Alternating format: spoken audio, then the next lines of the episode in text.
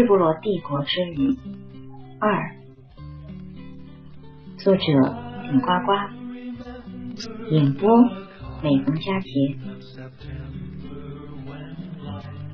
伦敦还剩下一起带过的几个景点：大笨钟、唐人街十号、国会大厦、伦敦塔桥。我想，国会大厦、伦敦塔桥就不做介绍了，因为我参加了泰晤士河游船自费游，这些景观在游船上都能看到。首先要说明的是，大笨钟取名与智商没有关系。大笨钟的名字来源有多种，我选择了一种，是因为嗯听起来比较开心。他这种说法是这样子的：当那巨大的报时钟安装完毕的时候，下议院的议员为他的取名争得面红耳赤。一个具有诙谐情调的议员在一片吵闹声中大声喊叫：“不要争了，干脆就叫他大本钟算了。”于是，一阵哄堂大笑，结束了一场战争。后来，大本钟就成了大本钟，那纯属是与威有关了。其实叫他大笨钟是太确切不了了。笨钟啊，它的钟呢重达十三点五吨，钟盘直径六点七米，时钟和分针长度分别为二点七五米和四点二七米，钟摆重三百零五公斤。根据格林威治时间，每一小时敲响一次。二战期间，会啊议会大厦曾遭德国空军的轰炸，但大笨钟幸免于难。大笨钟是伦敦的标志，是英国的象征。那憨憨笨笨的、既古老又稳重的大笨钟。给人以一种诚实可信的踏实感。如今他已是百岁老者了，我们只能远远的见他一面，给他照了几张相。照相的人太多，抢拍了几张。只要照片里有他，嗯，那就 OK 了。为何要参观唐人街十号呢？是因为。唐人街十号，两百年来啊，两百年来都是英国重要的内阁官员即英国首相以及财政大臣的官邸。唐人街十号的大门紧闭，美国警卫。我们在紧闭的大门前纷纷举起相机，拍什么呢？嗯，好像有点茫然。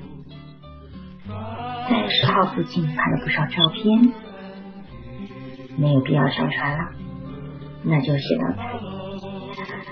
那么接下来我们将参观哪个景点呢？这一天我们还有一个自费的景点——泰晤士游船。于是导游让我们参观完行程中的规定景点后。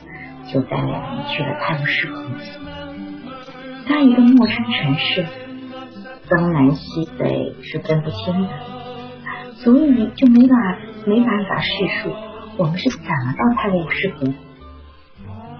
但是我必须提起，我们看到了一个非常重要的景点，也就是在英国伦敦必看的景点。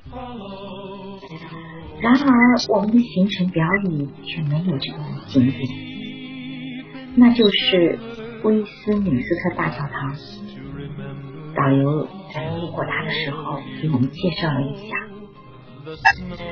威斯敏斯特大教堂又名西敏寺，这里成为每个国王和王后加冕的地点，所以威斯敏斯特大教堂的啊，在英国呢享有至高无上的地位。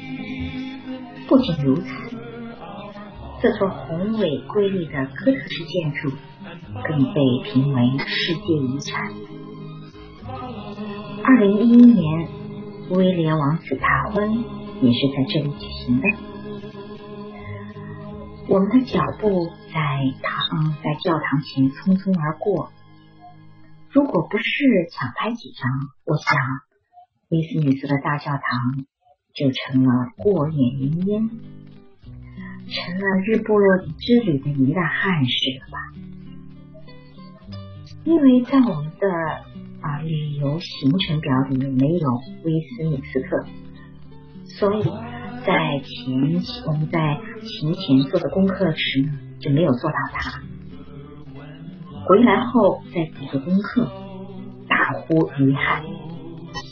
我希望准备去英国的朋友，再不要像我一样，或是稀里糊涂，或是哪拉孩子。威斯敏斯特教堂。不是一个仅仅在外表在外面看看而已的景点，你一定要花二十磅进去看看，你会看到让你惊讶的内观，而且更重要的是，在它的地下室有一块名扬世界的墓碑。一定，你一定会说，墓碑有什么好看的呢，朋友？当我将墓碑它上面的墓啊碑文讲给你听后，你一定啊会去看它，也许会有和它留个影的冲动。碑文碑文呢是这样写的：当我年轻的时候，我的想象力从来没有受到过限制，我梦想改变这个世界。当我进入暮年后，我发现我不能改变我的国家。我最后的愿望仅仅是改变一下我的家庭，但是这也不可能。当我躺在床上行将就木时，我突然意识到，如果一开始我仅仅去改变一下自己。然后作为一个榜样，我可能改变了家庭，在家人的帮助下和鼓励下，我可能为国家做一些事情。然后谁知道呢？我甚至可能改变这个世界。据说，许多世界政要和名人看了这块碑文时，都感慨不已。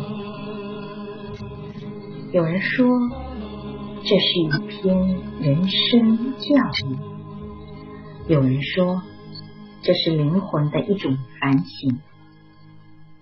我说，我是普通人，我从不想改变世界，但想改过改变自己。但看到此碑文时，我却已老了。让我们再看他一眼。我真心希望年轻人去看看这块碑文，因为你们还年轻，世界等着你们去改变。今天的演播已经全部完成了，谢谢您的收听，我们下期再见。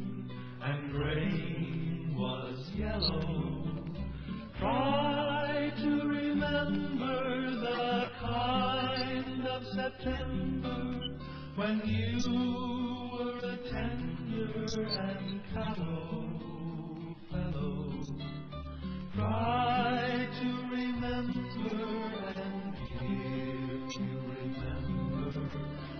follow, follow.